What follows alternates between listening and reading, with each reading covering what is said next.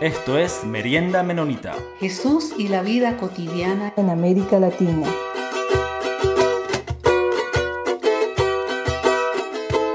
Hola, hola, buenos días. Saludos desde Quito, Ecuador. Esta vez me encuentro sin mis compañeros Alice y Peter. Están en algunas actividades personales, pero queríamos invitarles en este tiempo que estamos disfrutando de un rico y cálido verano en alguno de nuestros países, a recordar eh, varios episodios de la merienda menonita eh, que los hemos ido compartiendo en el transcurso de estos años y que queremos sacarlos de la despensa para volver a saborearlos y disfrutar esta rica comida que nos ofrecieron nuestros invitados e invitadas a la merienda. Vamos a comenzar con el episodio de Santiago Benavides, que nos va a contar el camino que ha recorrido en su servicio como músico cristiano y la influencia de la música latinoamericana en su inspiración musical. Además de animarnos a las congregaciones cristianas a mirar con nuevos ojos nuestras liturgias, nuestras alabanzas y el trabajo esforzado de los músicos y músicas trabajar con creatividad, sinergia y cercanía. La suma de la interacción es mayor que lo que cada uno de nosotros podría aportar individualmente, nos dice Santiago. Vale la pena escuchar todo este episodio y recordar sus palabras y canciones.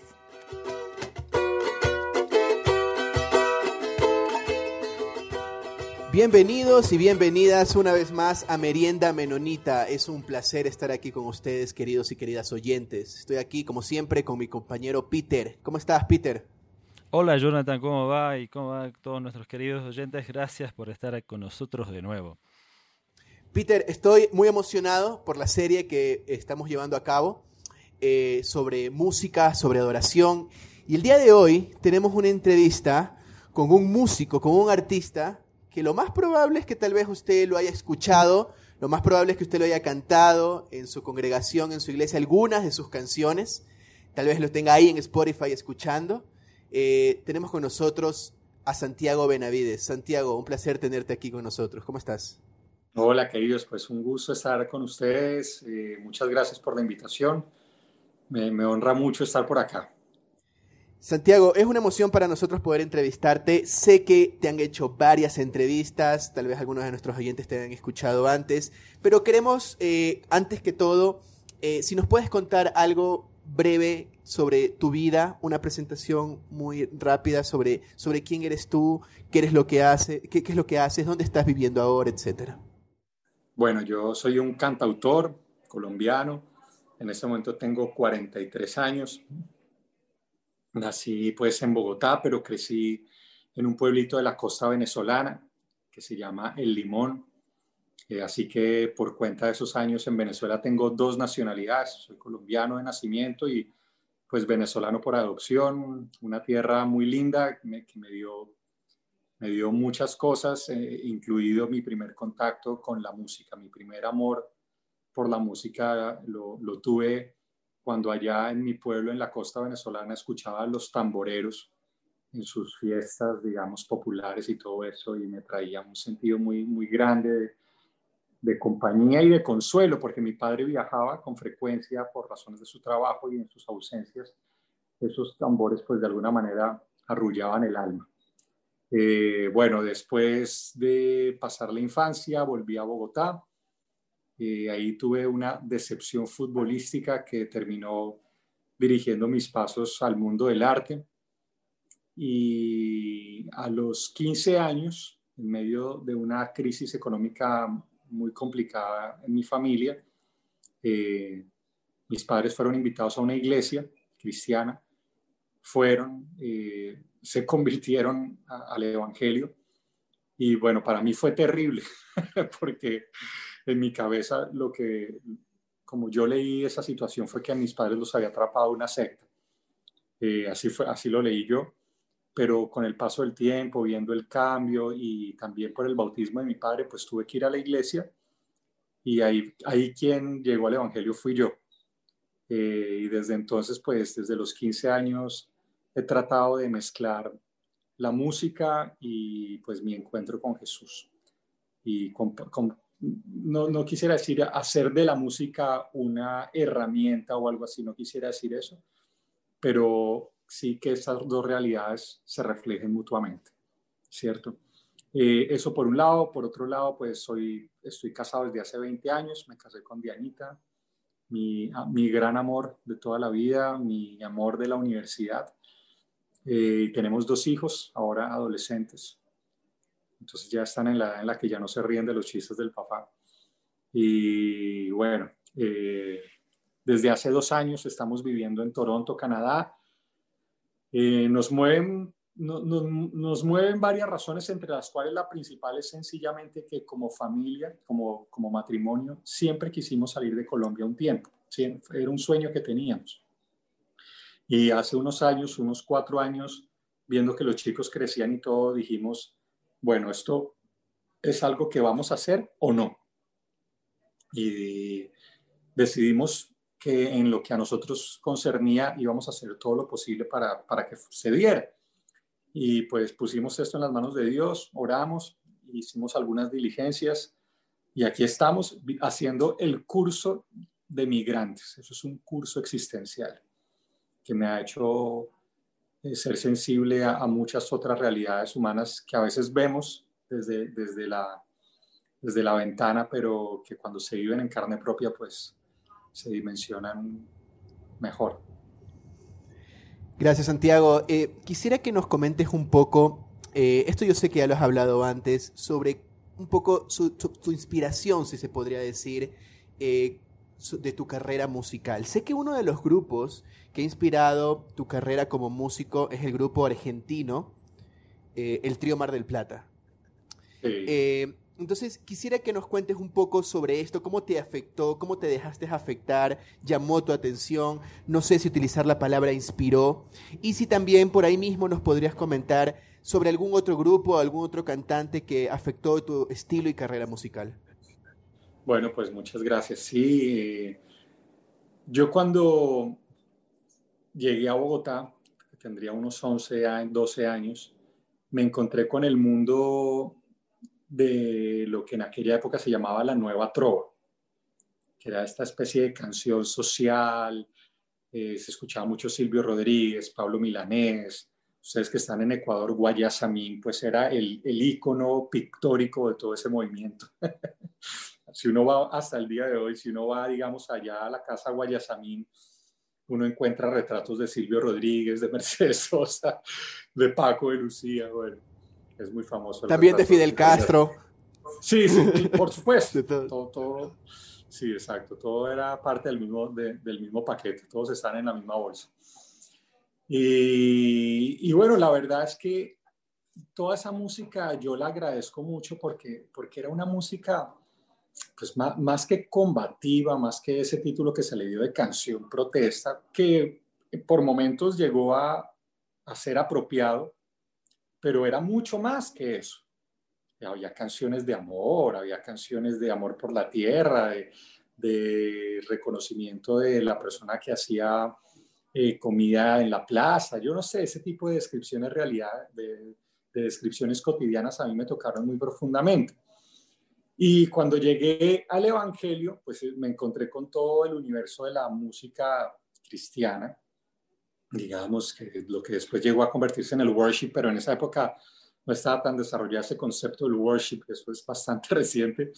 En esa época cantábamos sencillamente los coritos, así se decía, los coritos.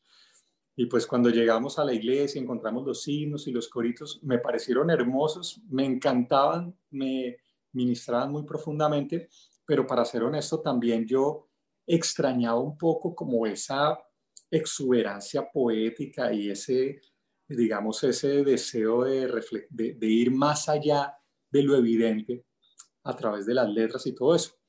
Pero en mi incipiente comprensión del cristianismo yo decía, pues eso no es posible, eso o soy cristiano o, soy, o, me, o escucho esta música. Y justo cuando creía que esos dos universos no tenían conciliación alguna, eh, llegó a Colombia de gira el trío Mar del Plata. que como su nombre lo indica eran tres músicos de Mar del Plata. y bueno, llegó el trío Mar del Plata a Colombia, se paran a dar un concierto con su con atuendo latinoamericano, poncho en esa época, bombo, charango, eh, guitarra, por ahí tenían una quena, bueno, mejor dicho, qué maravilla. Y escuchándolos, escuchando su poesía, la estética de las canciones, en mi cabeza una explosión y fue esta. Es posible. Se puede hablar desde la fe y con, este, con estas temáticas y con estas estéticas y todo eso. Y viéndolos pensé, no sé si oré, pero por lo menos pensé eh, que me gustaría dedicarme a hacer algo así el resto de mi vida. Y hoy en día pues han pasado casi 30 años desde aquel entonces y, y bueno, definitivamente Dios, como dice la palabra, conoce los anhelos profundos del corazón y por su misericordia nos los ha cumplido. Además del trío Mar del Plata, ¿podrías mencionarnos algún otro artista o, grupo que en ese momento como te impactó y fue importante para tu, carrera? Sí, yo diría que el grupo chileno Iyapu fue muy importante. La, la, estética de Iyapu era una cosa muy interesante porque ellos eran un grupo, en esencia, un grupo popular. Había otros, otros conjuntos folclóricos como Inti Limani o Quilapayún, pero, pero estos conjuntos eh, tenían una estética, digamos, más sofisticada, más refinada, ¿no? Entonces los escuchaban, digamos, ya grupos profesionales, eh, gente un poquito más intelectual y todo ese tipo de cosas. Y yo no sé si es porque las neuronas no me alcanzan o qué, pero yo nunca alcancé a identificarme plenamente con esos lenguajes. Yo siempre me he identificado con lo muy popular, ¿sí? Y el Yapu, tenían una cosa que era una mezcla de, de profundidad, pero sencillez, de, de, de, cosa, la música muy bonita, pero al mismo tiempo súper popular, como que tocaba una fibra por ahí en el corazón de uno. Y yo me acuerdo cuando, cuando los escuché por primera vez fue porque alguien me regaló un cassette, un amigo chileno me regaló un cassette mal grabado, pirata, bueno, toda la cosa y me dijo, escúchate esto, y era un concierto en el que estaba registrada la interpretación de Iyapu cuando vuelven a, Santiago de Chile.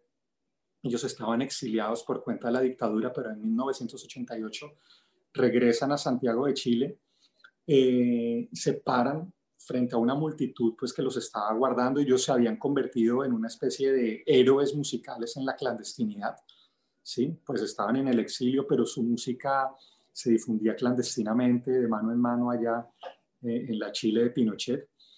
Y cuando ellos se paran frente a esa multitud, cantan una canción icónica que se llamó Vuelvo para vivir, que relataba el regreso a su país. Vuelvo, amor, vuelvo, vuelvo, vida, vuelvo a vivir en mi país. Y ahí entra una quena con un interludio sencillísimo Pa, para, pa, para, pa, para, pa, para, pa, para, pa, para.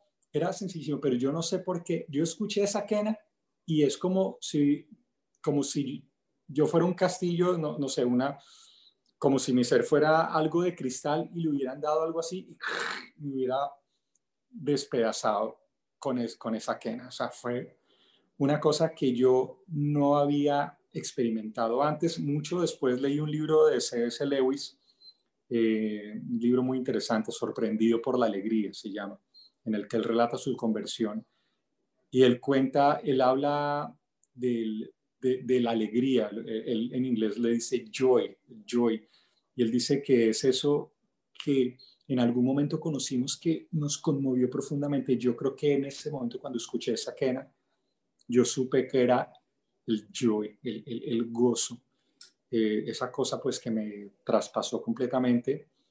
Y yo siento que, que mi música quedó marcada más que por Iyapu, por dos o tres canciones de ellos. Pues conozco bien la obra de ellos, pero, pero dos o tres canciones de ellos fueron muy determinantes para mí. Por ahí les recomiendo que escuchen, bueno, esta de Vuelvo para Vivir, pero una canción en particular que ha llegado incluso a ser para mí aún tiene cierta predilección aún por encima de esta que les digo, se llama mm, Lejos del Amor.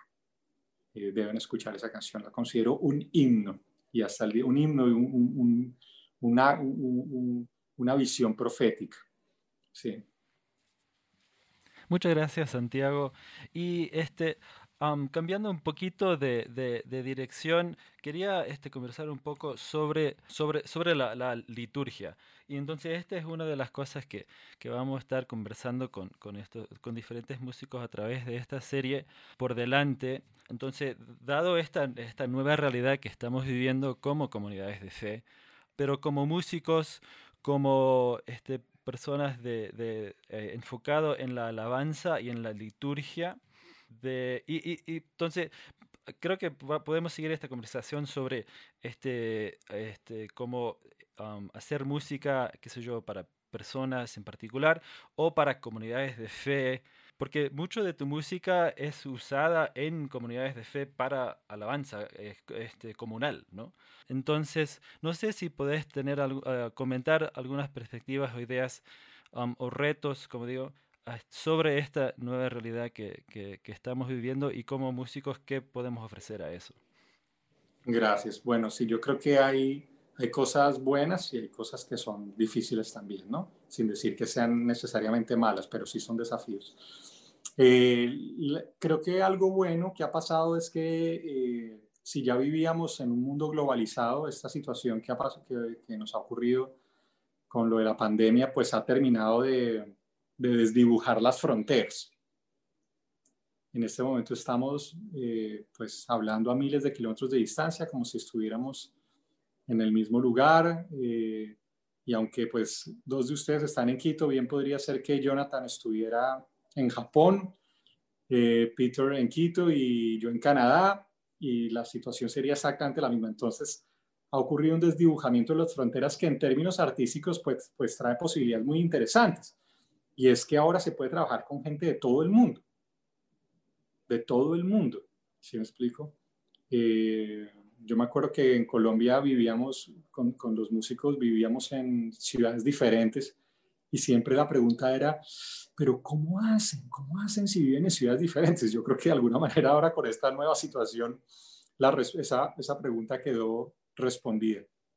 Eh, hay maneras de, de, encontrarnos, hay maneras de establecer colaboraciones con estilos, con, con gente con la que uno de, otra, de otro modo nunca se habría encontrado.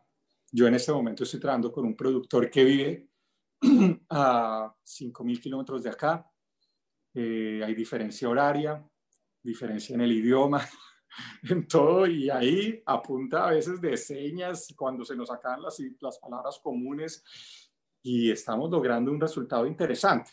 Eso creo que es una posibilidad, una posibilidad de crecimiento. El desafío mayor, en mi opinión, está en el hecho de que, de que la creatividad depende mucho de la sinergia. Y la sinergia depende mucho de la cercanía con el otro. Voy a explicar un poquito ese concepto, capaz puede ser, capaz lo amerita. Sinergia, es una palabrita un poquito extraña de pronto, es aquella realidad según la cual uno más uno no es dos, sino tres. La suma de las partes es mayor que la suma de las partes.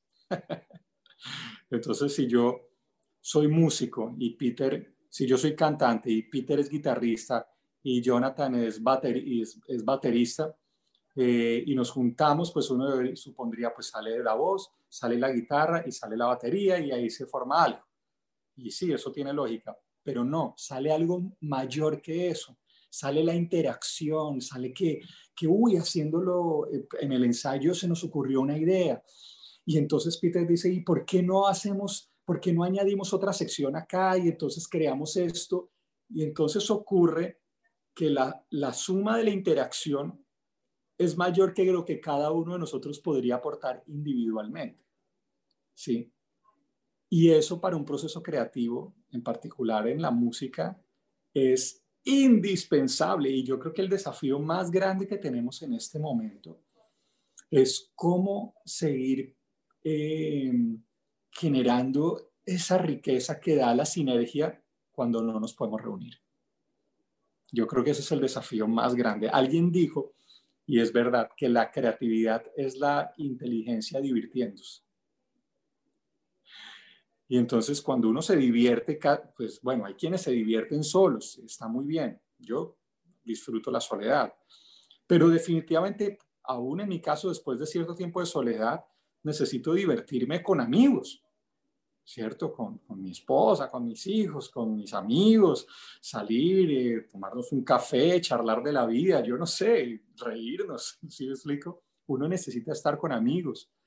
Eh, bueno, eh, si, la, si creatividad es la inteligencia divirtiéndose y si uno se divierte mayormente con amigos, pues la, falta de cercanía física de esos amigos afecta la capacidad que tiene la inteligencia de divertirse. Es como pretender organizar un partido de fútbol por Zoom, ¿sí me explico? No, no es lo mismo.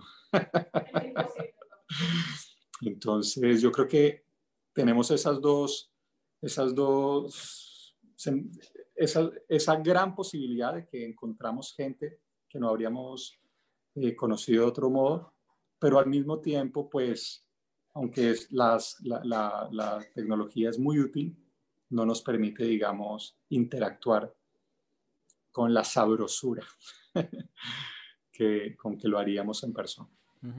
¿Y, y qué, qué pensás que qué se podría o qué podrías ofrecer o comentar a comunidades de fe para que ellos pueden o para que las comunidades de fe puedan apoyar a nuestros ah, músicos? O sea, de repente no hay cómo ayudarle con esa, esa, falta de, de conexión o, o, sinergia, pero ¿qué otras, qué otras cosas pensás que, que comunidades de fe pueden ofrecer a, a, nuestros músicos cantantes para, para, poder ayudar a hacer su, su, su, trabajo mejor? Bueno, yo, se me ocurren dos ideas. Una medio platónica, pero lo platónico es lo que jala la realidad. Si me explico por eso, como dicen, la importancia de las utopías. las utopías son las que jalonan la realidad, si me explico, así sean utópicas. Entonces, una es utópica y la otra es muy práctica. Voy, a empezar por la más práctica. Eh, la más práctica es que, bueno, ante el surgimiento inevitable y positivo, porque a mí me parece que eso no es que esté mal, de tal cosa como una industria de música cristiana. ¿sí? No, no creo que eso esté mal, si me explico honestamente. Creo que eh, han surgido nombres, eh, gente excelente. Yo conozco a muchos de los más famosos, digamos, no voy a mencionar nombres acá, pero los conozco personalmente. Son seres humanos con sus luchas y todo, pero me consta que, que en medio de sus luchas son personas que están tratando de servir, de, de poner sus dones al servicio de los demás. En, en, ninguno de ellos me parece encontrar un frío negociante interesado únicamente en el dinero, en ninguno de ellos pues hasta donde me doy cuenta yo, si me explico?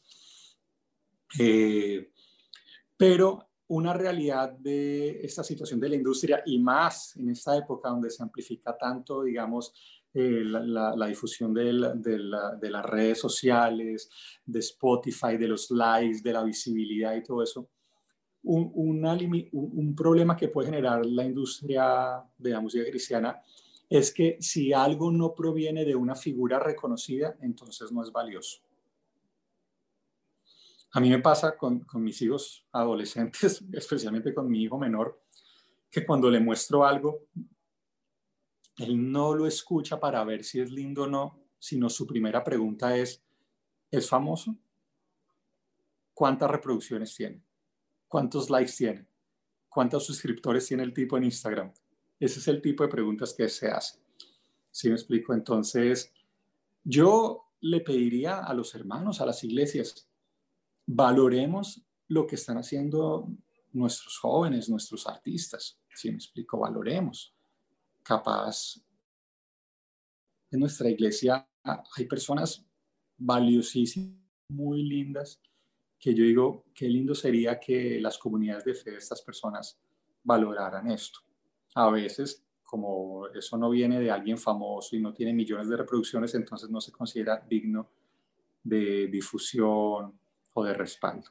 Entonces, esa es mi petición concreta. valoremos lo que está en medio nuestro. Esa es la, esa es la concreta. Ahora voy con la utópica. Esta utópica es pensar con el deseo.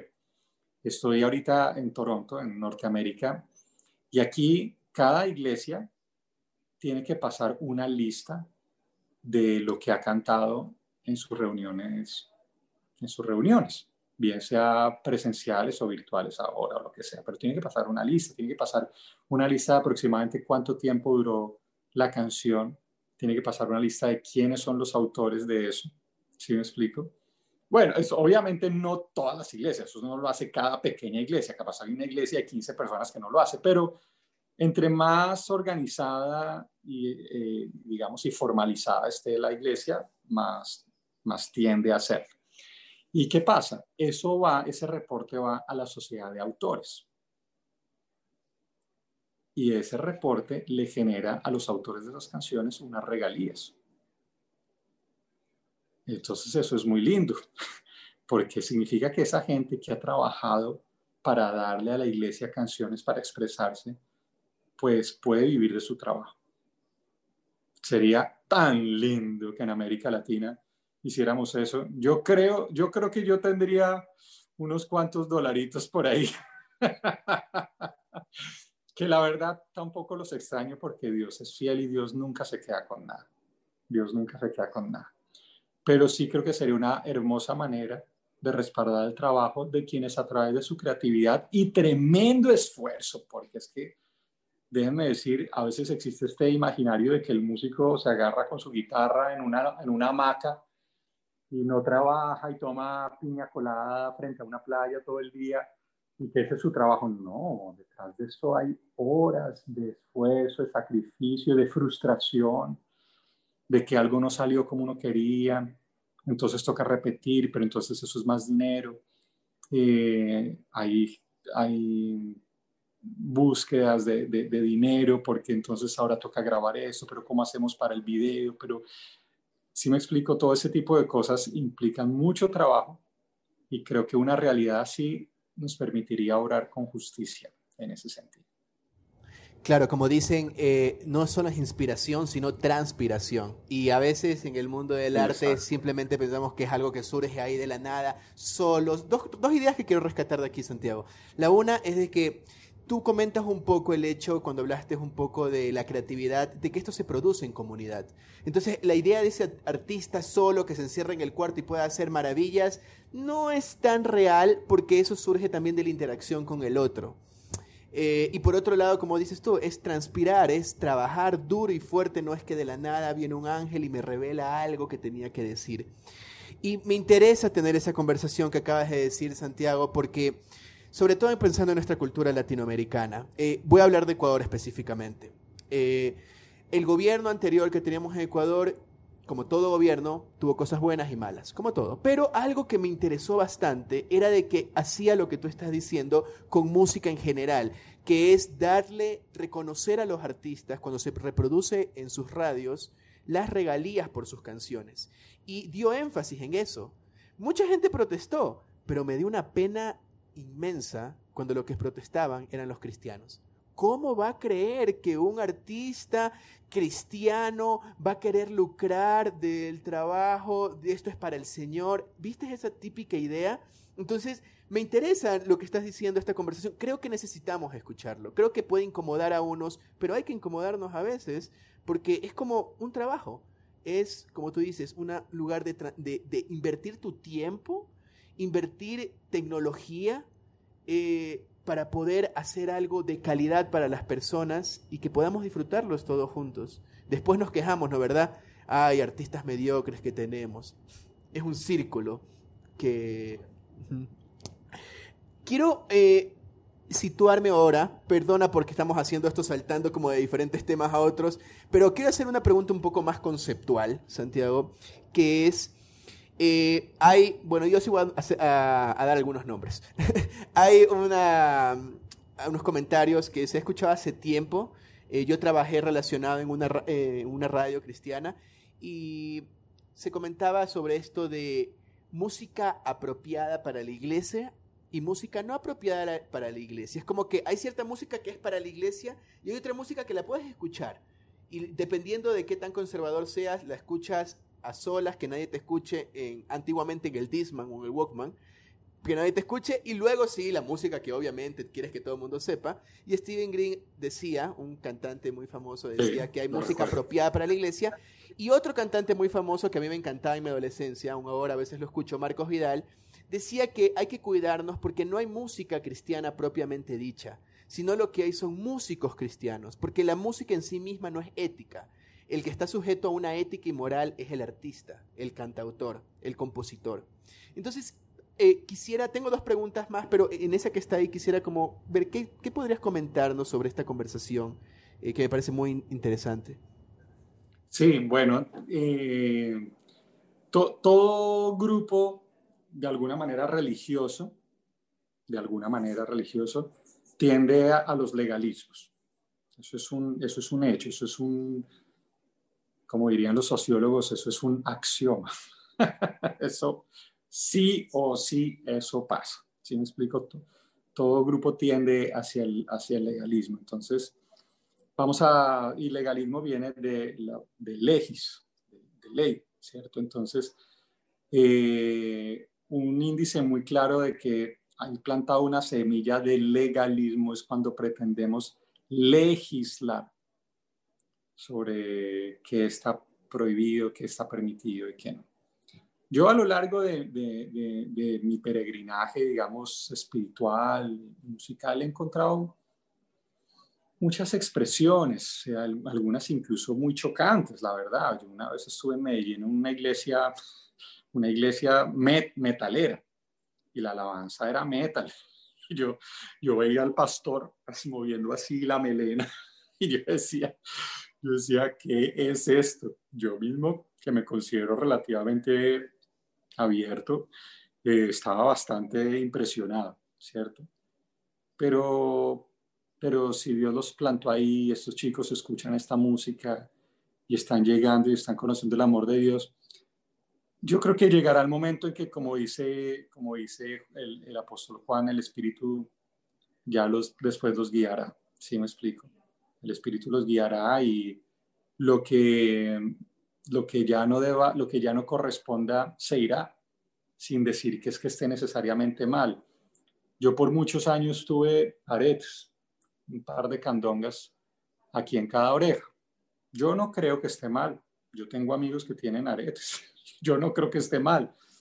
Pero llegó un momento en que yo sentí que ya, que había pasado el tiempo de usar aretes. Y ya. y dejé de usarlos. ¿Sí me explico? Porque porque me empecé a dar cuenta que capaz para alguna persona no era, no era grato, que de pronto alguien no lo veía con buenos ojos y, y ya. Y no lo hice ni presionado, ni pensando que, ni pensando en marketing, que uh, tengo que dar una imagen pues que me permita venderme a la iglesia. No, nada de eso. Sencillamente pasó el momento. Hay un tiempo para todo. Pero no fue una legislación, si me explico? Y yo creo que con la música pasa algo parecido. Capaz alguno de esos metaleros hoy en día esté convertido en, un, en, una persona que le gusta escuchar solamente música tranquila, disfrutar de su relación con el Señor hondamente. El metal tuvo su momento y pasó, y pasó, si me explico? Y no, no es que haya estado mal o que ahora esté en algo superior, pero pasó, ¿cierto? Eh, yo yo, yo fui vegano, así me explico. Y no es que, y, hasta el día de hoy soy vegetariano, pero, pero yo empecé a entender que, que no, que Dios nos da libertad, si me explico. Eh, y, y, entonces, como dice Pablo, el que come verduras no critique al que come carne, y el que come carne no critique al que come verduras. Déjelo comer tranquilo. Si yo me quiero comer un champiñones, déjeme comer mis champiñones. Si usted se quiere comer una costilla, una pachamanca, un hornado ahí en Sangolquí, cómase su hornado tranquilo, ¿sí me explico? Eh, eso sí, cuidando el colesterol. pero, pero quiero decir, eh, hay momentos en los que uno tiene ciertas experiencias y lo que es de Dios va quedando y lo que es pasajero, que no estoy diciendo que no sea de Dios, pero lo que es pasajero se va yendo, se va yendo. Entonces yo diría que en cuanto a los estilos musicales pasa eso. hay que, no sobra decir que a lo largo de la historia esta es una discusión, digamos, de hace años, siglos, milenios, para ser más exactos, ¿sí me explico? Claro, hoy en día decimos, ¿cómo así que reggaetón en la iglesia? ¿Cómo se nos ocurre reggaetón y trap en la iglesia y no sé qué, que la sensualidad no sé qué? Pues déjenme decirles que por muchos años algunos de los himnos que cantamos hoy en día se consideraban canciones de taberna, no apta para la solemnidad del culto.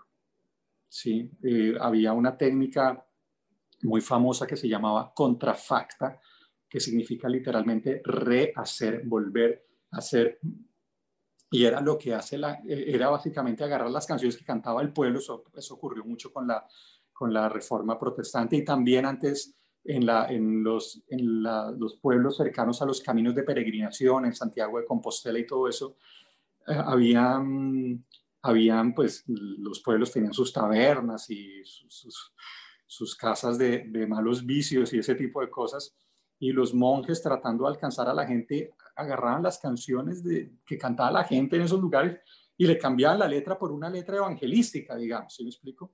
Algunas de esas canciones llegaron a ser nuestros himnos más queridos, ¿cierto?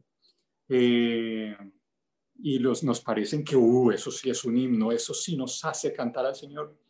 En su momento fueron sujeto de la misma acusación y de la misma sospecha.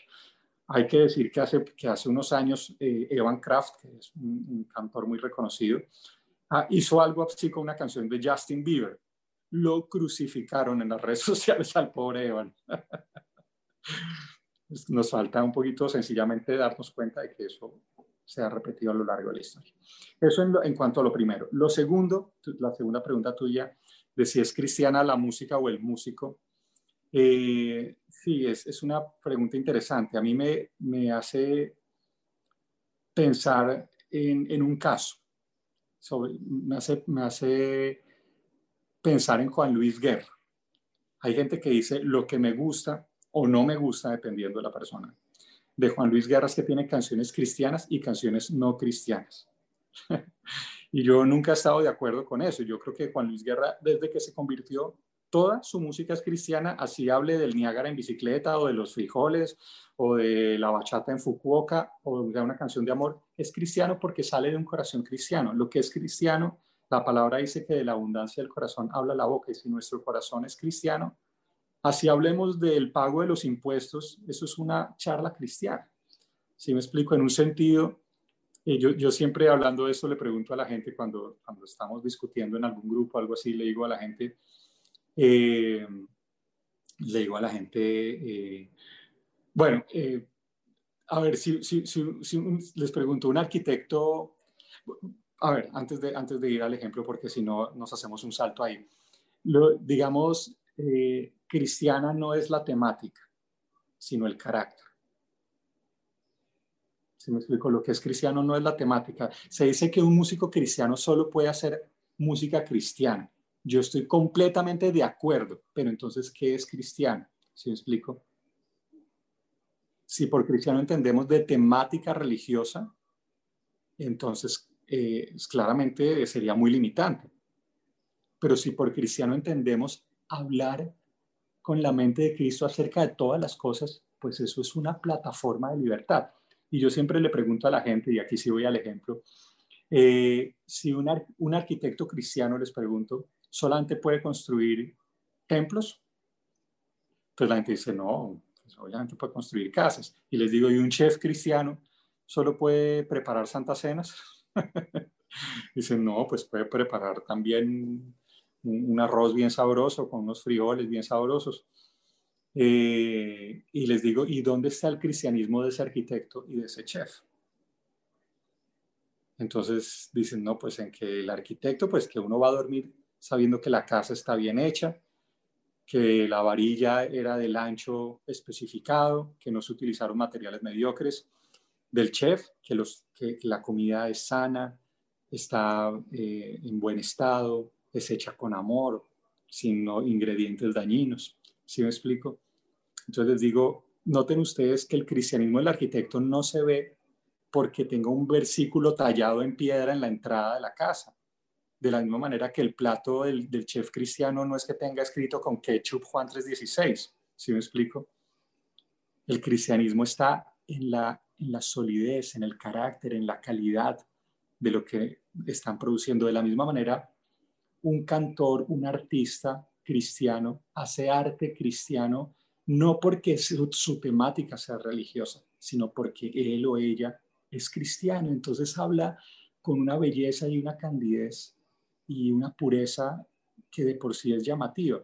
Termino con un ejemplo, perdón que me tome las palabras, pero termino con un ejemplo que me parece importante. Eh, ya, ¿Cómo es que se llama? Se, me olvida el, nombre. McDonald's, creo que es, creo, que es, creo que es McDonald's como McDonald's, pero ¿cómo se llama? Bueno, el punto es que había un, había un, un intelectual de Oxford, esto es un caso real, ateo, ateo combativo, que tenía antipatía a la fe y en particular a la fe cristiana. Y resulta que este hombre, eh, fascinante, fascinado por la lectura, un día ve un libro que le llama la atención llamado Fantastes, así se llamaba el libro. Y lo compra, lo lee y se encuentra con un libro fascinante, fascinante. Y el tipo dice, yo tengo que saber quién es el autor de esto. ¿Quién es el autor de este libro?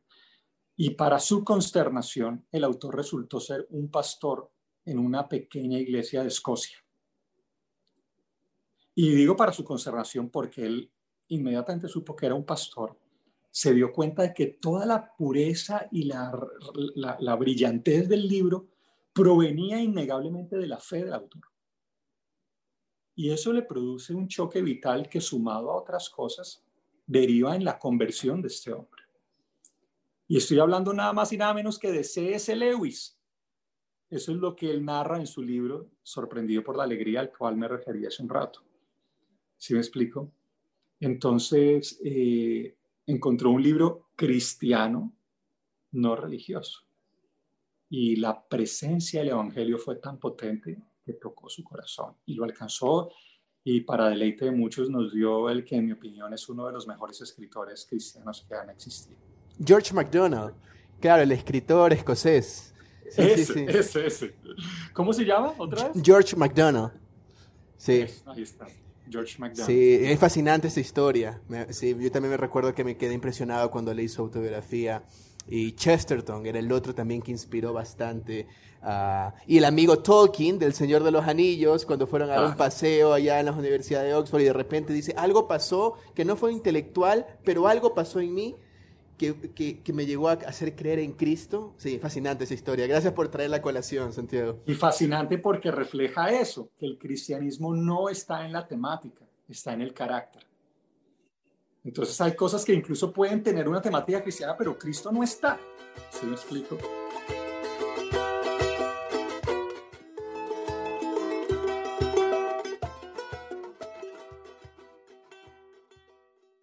Santiago, y quiero y continuar con otra pregunta por ahí mismo, perdone que sea reiterativo en esto. Hay un libro que me encanta eh, de Philip Yancey donde él habla sobre que además del peregrino y el activista, otro actor dispensador de gracia es el rol del artista como profeta.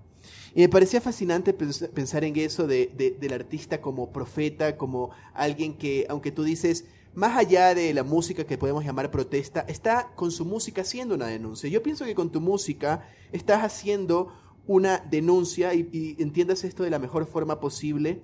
Eh, al mismo tiempo que puede ser como una crítica, pero más allá de una crítica, mostrar un mundo posible, como esas parábolas, ¿no verdad?, de, de Jesús, donde no nos dice, sé pobre y humilde en espíritu, sino dice bienaventurado, nos muestra un mundo de, cómo nosotros podríamos participar ahí en el reino de Dios. Y cuando hablaba sobre eso, yo me preguntaba, ¿cómo puede existir un profeta descontextualizado, fuera de su contexto? Y justamente estaba leyendo en ese tiempo un libro eh, que me encanta esta serie de libros que, están sacando ahora último, donde se presentan diferentes perspectivas dentro del cristianismo. Entonces hablaba sobre the Christian worship, la adoración cristiana, y hablaba sobre la música litúrgica, otro decía que no, que es la tradicional, otro que no, que es la contemporánea, otro que es la blended worship, la música mezclada, otro que no, que es la música emergente, esto de lo emergente fue muy conocido en Estados Unidos. Y yo decía, bueno, el asunto es que creo que para ser un profeta que en verdad impacte a nuestra sociedad, tenemos, ¿lo verdad? Las escrituras, nuestra tradición cristiana, años de años de ir nosotros eh, teniendo oraciones que hemos hecho en conjunto, pero tenemos que también ser sensibles a nuestro contexto. Y a veces, yo no sé qué pienses sobre esto, me parece que somos acríticos con la música que tomamos para adorar en nuestras iglesias y cantarlas en nuestros cultos de jóvenes, donde básicamente lo que hacemos es una traducción de lo que está en Estados Unidos y traerla a nuestro contexto traducida. Punto, adiós, eso es todo lo que tenemos que ofrecer. ¿Dónde queda el ser sensibles a nuestro contexto y tomar de nuestro contexto y transformar eso en algo que puede impactar de manera cristiana? ¿Qué, qué podrías comentarnos un poco sobre esto? Sí, ahí hay muchas cosas que entran en juego, ¿no? Eh, los latinoamericanos, y yo me atrevería a decir que las personas que venimos de países en desarrollo, por lo general, no siempre, pero por lo general tenemos una especie de complejo de inferioridad en el que todo lo foráneo es mejor. Todo lo foráneo es mejor, es decir, sí, sí. si viene de algún país de, mm, pues por favor, mis palabras las digo sin ningún resentimiento, pero si viene algún país de, de gente rubia y lengua anglosajona, eh, pues eso tiene que ser mejor que lo que hacemos nosotros, que somos aquí unos, unos subdesarrollados sudacas. ¿sí eso es como algo que está, yo no sé, en la cabeza en la cabeza de la gente. Yo, yo me vine a dar cuenta de eso ahora que vivo aquí en Canadá, me vine a dar cuenta de eso, porque empezó a derrumbarse eso que inconscientemente está por allá y empieza uno a darse cuenta del tremendo valor de lo que hay en nuestra tierra. Tremendo, tremendo valor. Yo les cuento, pues yo estoy acá, estoy muy contento, estoy disfrutando, estoy aprendiendo muchas cosas. Amo este país en el que me encuentro, lo bendigo, pido por sus niños, por sus jóvenes, por sus gobernantes. Estamos muy felices y muy agradecidos, pero no les miento una cosa, me hace falta salir a una carreterita y ver a una señora vendiendo choclos en la carretera. Eso tiene, eso es mucho más que tipicismo, eso es, eso es algo que es bello, eso es algo que llena el corazón. Parar a una carretera y, y como en Colombia compramos agua de panela, ¿cómo se dice panela en Ecuador? Panela también, sí. Panela. Bueno, se hace una bebida con panela y lo, lo acompañamos con un pan de yuca, con una, un pancito para comer, una arepita con queso, alguna cosita así y esa sencillez trae algo especial en la vida que créeme que no lo da hacer fila en un drive-thru. ¿Sí me explico? Eh, trae, hay algo ahí muy especial. Yo me acuerdo, por ejemplo, nuevamente, aquí hemos aprendido cosas maravillosas, aquí hay gente maravillosa, no quiero que se piense que, miren, a mí no me gusta hablar mal de nada ni de nadie. Eso es una cosa que he aprendido a mis cuarenta y tantos años. Ya, ya critiqué demasiado, ya hablé mal de demasiada gente y me cansé, eso me hace daño y, eso no trae nada bueno. Así que de corazón digo, esto aquí es una belleza. Hay cosas muy lindas y todo eso, pero me hace falta esto. Y esa, esa completa industrialización, estandarización, quita, digamos, algo de corazón de las cosas. Hace que la comida sea un poquito más plastificada, ¿cierto? Que las relaciones sean un poquito más metalizadas. Eh, y yo siento que con la música pasa algo parecido.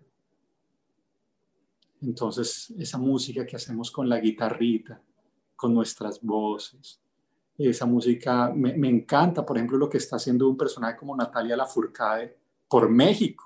¡Wow! O sea, lo que está haciendo en este momento la, una de las personas que más está haciendo por su país se llama Natalia Lafourcade porque a rescatar el canto de los sencillos, los instrumentos, la jarana criolla de, Veracruz, todo ese tipo de cosas, está trayendo un sentido de valor, de, redención a su gente. Entonces, sí, cómo me gustaría que nosotros pudiéramos ser conscientes de lo que Dios ha puesto en medio de nosotros y de cómo eso tiene una belleza tan grande, tan grande. Mucho, mucho, mucho de nuestro, entre comillas, subdesarrollo surge del hecho de pretender imitar algo que no somos.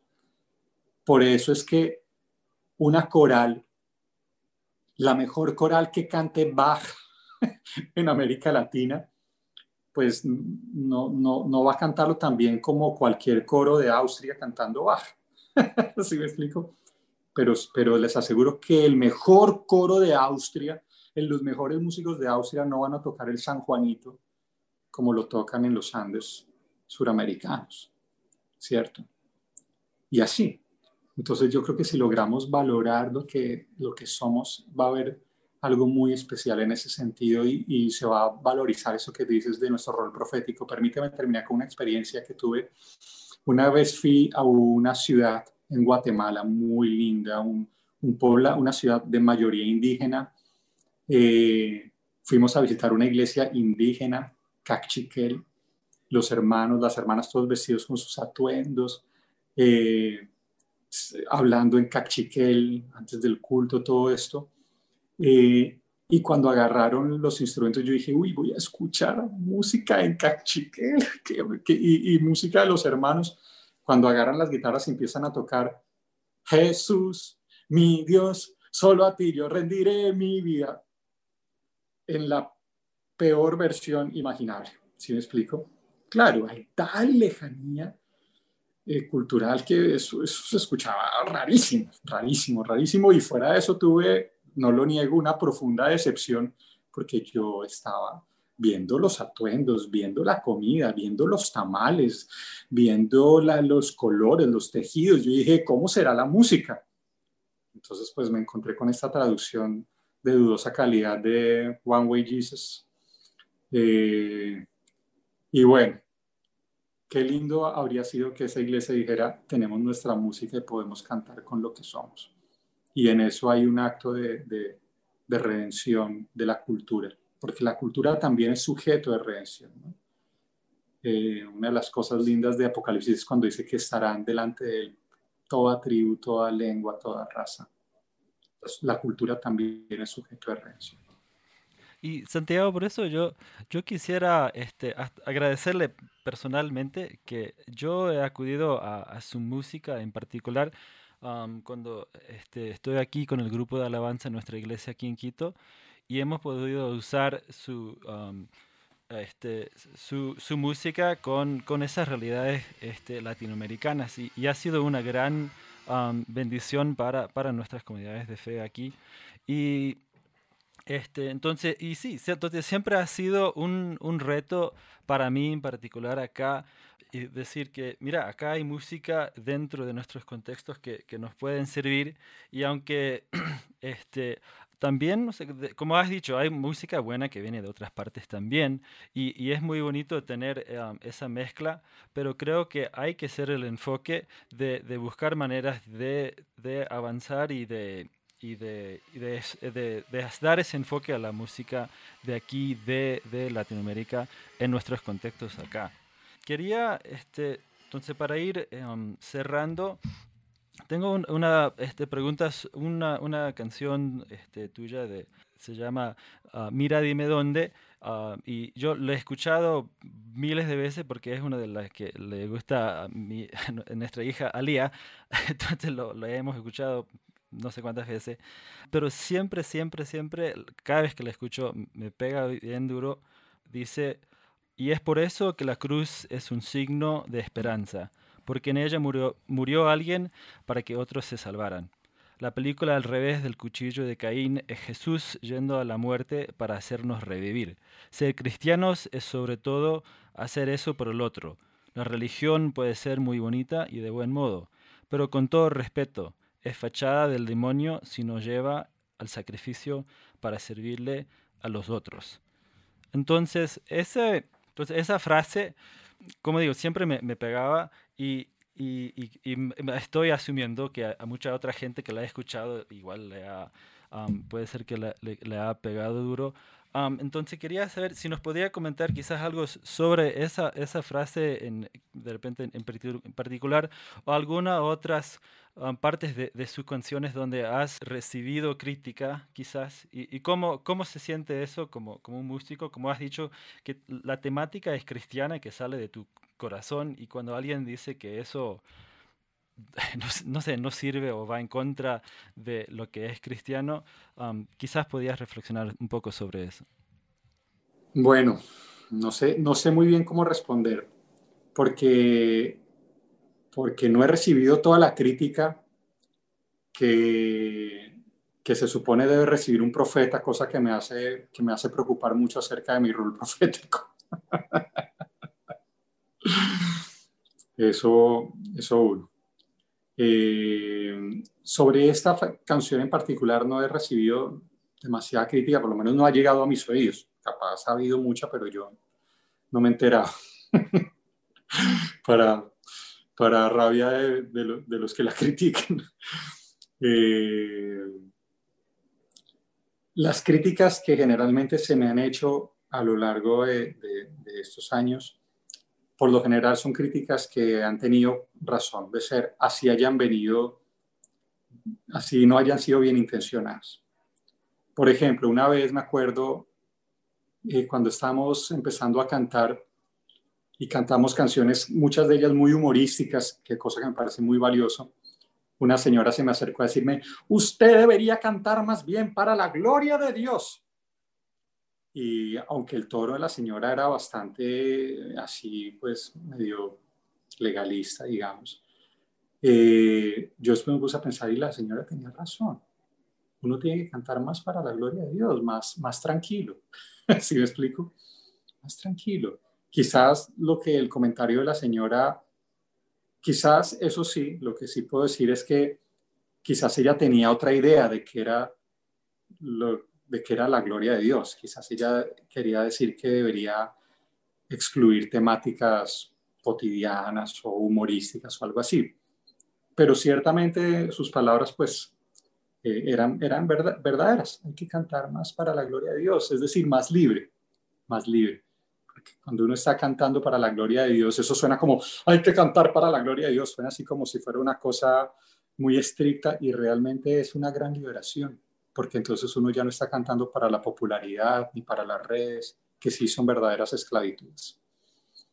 Eh, entonces, pues, ¿cómo, cómo, cómo, cómo no agradecer una crítica que aunque me parece que no fue muy amorosa ni bien intencionada, pues en últimas tenía razón y me está haciendo hacer, me está llevando a ser cada día un poquito más libre. ¿Sí me explico? Eh, ¿Qué otras críticas se recibió? Eh, quizás una, una crítica no dicha, una crítica tácita, es el hecho de que pues estas canciones no tienen la gran difusión que tienen otro tipo de mensajes. ¿Sí me explico? Eh, en ese sentido, por eso escribí alguna vez la canción de los extraterrestres, porque um, una vez estábamos en, me acuerdo, en Panamá, y entre nosotros había un predicador ya viejo, una especie de Pepe Mujica, y dicho sea paso, llamado José, y dicho sea paso, uruguayo. Entonces, viejo, José y uruguayo, pues una especie de Pepe Mujica, pero predicador. Y el viejo, después de una presentación, se acercó a mí, a la banda, a los muchachos, y nos dice, chicos, ustedes son unos extraterrestres, y les quiero decir una cosa, van a tener desde ya a, tener que acostumbrarse a que su éxito va a ser medido de otra manera. No miden su éxito por lo que se mide el éxito normalmente. Tienen que medirlo de otra manera. Y por eso la canción dice, eh, y si ese es tu caso, te va a tomar unos años aprender a funcionar y quizá la vida entera entender que la medida de tu éxito no es igual. Entonces yo diría que, que esa ha sido quizás en un sentido la crítica más más, digamos, presente, aunque no dicha, a nuestro ministerio, el hecho de que no se esparzan las cosas tanto, pero creo que tenemos que entenderlo como, como algo que es inherente al mensaje, al mensaje en sí mismo. Por un lado eso, por otro lado, pues hay muchas cosas que tenemos que mejorar, tenemos que ser más diligentes también en la difusión. A veces los artistas, una cosa que me he dado cuenta es que los artistas que no estamos tan interesados en el mainstream, a veces somos un poco eh, descuidados y faltos de diligencia en hacer lo que toca hacer para que las cosas estén, que, que haya un canal de YouTube organizado, que las canciones estén en las plataformas como Spotify, ese tipo de cosas, que haya unas redes sociales más o menos funcionales, no totalmente dedicadas a la autopromoción, pero que, que, que, que cumplan la función de comunicar a la gente lo que se va a hacer. Entonces, a veces me he dado cuenta de que hay mucha gente que dice, y aquí una, una, una, una autocrítica amorosa, eh, para los que se sientan identificados conmigo en este sentido. Hay mucha gente que dice, no, es que mi música no se difunde porque es que el mensaje que predico ya no tiene cabida en esta sociedad corrupta. Bueno, hay que ver si está también haciendo de su parte lo que necesita para que ese mensaje llegue a los demás. Si yo digo, no, es que mis hijos solo comen porquerías, solo comen papas fritas y gaseosa, pero de comida solamente les sirvo pues un coliflor sin sal, ahí crudo, y un brócoli crudo, pues, pues es que es apenas lógico a ellos no les va a gustar esto, ¿cierto? Entonces yo creo que tenemos, ahí hay un llamado para que también quienes no estamos dedicados al mainstream, hagamos las cosas con calidad, con excelencia, con diligencia, eso. Ya estamos eh, en la recta final de nuestra entrevista, Santiago. Solamente comentarte algo que, para que lo sepas, y aquí públicamente queda en el podcast Merienda Menonita. A mí me parece interesante un fenómeno, no sé si decir un fenómeno, quién soy yo para decir si es un fenómeno o no, pero algo que yo he visto, por lo menos con, con tu música, y es el hecho de que eh, por ejemplo, en nuestra iglesia, en la iglesia menonita, acá en Quito, donde asistimos, cantamos canciones de varios lugares, pero damos mucha importancia también al contexto, hacemos con música indígena, canciones de la, de, de la misa campesina, por ejemplo, también tomamos bastante en nuestra iglesia, y tu música calza bien ahí. Luego, yo mandé eso a una iglesia, yo soy de Guayaquil, de la costa de Ecuador, mandé a una iglesia bastante conservadora, ya, y calzó perfecto, y eran felices y todos, ¿quién es él? que están escuchando? Entonces me parece que en realidad tal vez no pensar que el rol profético lo estás haciendo tan mal, tal vez a veces eh, eh, hay que hacer eso, hay que lograr hacer una música que una, más que divida entre progresistas, conservadores, fundamentalistas, liberales, sino una música que como cristianos podamos compartir todos y decir, en esto estamos de acuerdo, que comience la conversación desde aquí. Me parece que eso es muy valioso lo que estás haciendo y, te agradezco eh, públicamente aquí en el podcast por, por, por eso. Gracias, eh, Jonas. Como dicen, como dicen los pentecostales, ¡recibo! Santiago, quería pedirte si podemos eh, terminar con, que, nos toques algo. No sé, algo que tú quieras para también deleitar aquí a nuestros oyentes. A ver, voy a cantarles una canción que he cantado mucho en estos días. Una canción una canción de inmigrantes.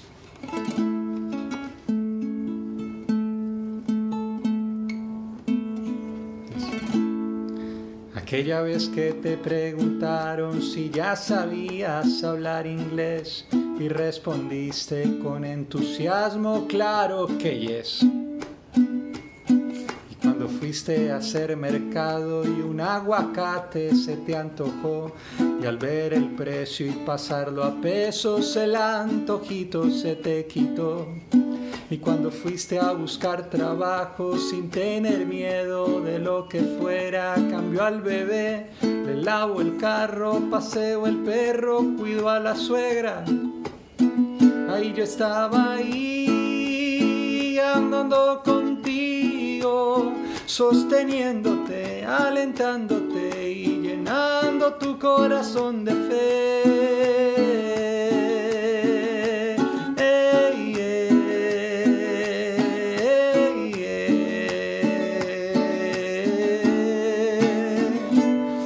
y cuando fuiste a hacer las vueltas de los papeles de residencia, y te dijeron con cierta mueca que ya pasabas de los 40 y aquella vez cuando te trajeron ese café con olor a tierra y al prepararlo te entró de pronto la lloradera, la lloradera.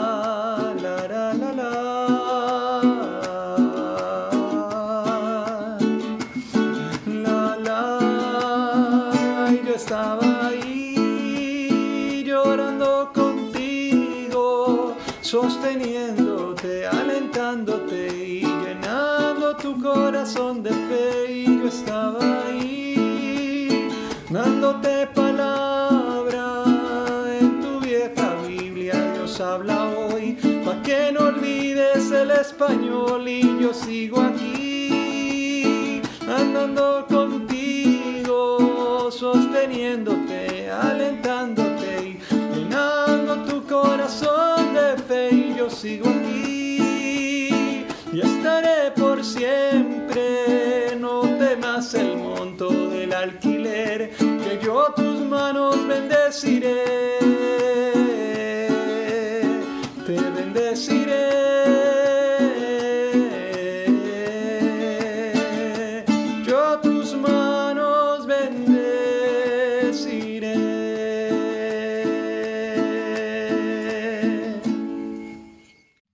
muchísimas gracias, Santiago. No, muchas gracias. No sé, no sé si me permiten decir algo. Eh, durante estos tiempos de, de, pandemia y todo eso, eh, estamos necesitando una red de amigos del ministerio. Estamos necesitando una red de personas que, que quieran decir, eh, creemos lo que, en el valor de lo que están haciendo, queremos que lo sigan haciendo y que quieran apoyarnos en la medida de sus posibilidades. Así que si alguien que esté escuchando esto eh, está interesado en, apoyarnos, por favor escríbame. Apoyo canta palabra, así se llama el correo. Apoyo canta palabra. Apoyo canta palabra arroba gmail.com. Eh, les podemos contar cómo lo, podemos hacer, cómo lo pueden hacer. Servimos a través de, una organización eh, misionera formal que les puede dar un recibo de donación y todo esto. Y cada pequeña semilla para nosotros es muy importante y nos permite seguir avanzando en los proyectos, en esas canciones que creemos que, que Dios ha puesto en el corazón para hacer llegar a muchas personas. Así que eh, si alguien escucha esto y, Dios y siente que Dios lo inquieta en ese sentido, déjenme saber, por favor. Muchas gracias. Muchísimas gracias, Santiago. Y también animamos a, todos nuestros oyentes a, buscar todos los diferentes canales de ahí de, Santiago. Hay como este, bajar su música de está en iTunes y en diferentes espacios. Este, y, también animamos ahí en, en, sus diferentes comunidades de fe pensar en lo que, él dijo sobre si están usando su, música, de repente hay una manera de, como él dijo, dar un granito de, arena por ahí. Este, entonces vamos a seguir conversando con, con diferentes músicos estos, en estas semanas y enfocando en, todo esto de la liturgia, de la alabanza y cómo este, individualmente y comunalmente cómo alabamos a Dios y qué implicaciones tiene eso en nuestras vidas. Entonces agradecemos de nuevo muchísimo a, Santiago. Gracias, Peter y Jonathan. Les mando un abrazo gigante, un privilegio. Realmente fue, una, fue algo muy grato para mí. Agradezco su escucha, sus preguntas tan valiosas, tan... Hay una palabra, Peter, en inglés que me ha gustado mucho, que es insightful. me gusta esa palabra, tan penetrantes. Así que muchas gracias. Sí, gracias a todos nuestros oyentes. Y Jonathan, ¿algo más para cerrar? Solo mandarle un abrazo a la distancia a Santiago, agradecerle mucho por su ministerio eh, y por esta entrevista que nos concedió aquí. Con mucho cariño. Un abrazo para todos. Los comentarios vertidos en este programa no representan necesariamente la opinión de Merienda Menonita, la Red Menonita de Misión o Anabaptist World. Esto fue Merienda Menonita. Siempre estamos atentos a sus opiniones y preguntas y nos pueden escribir al info arroba meriendamenonita.com.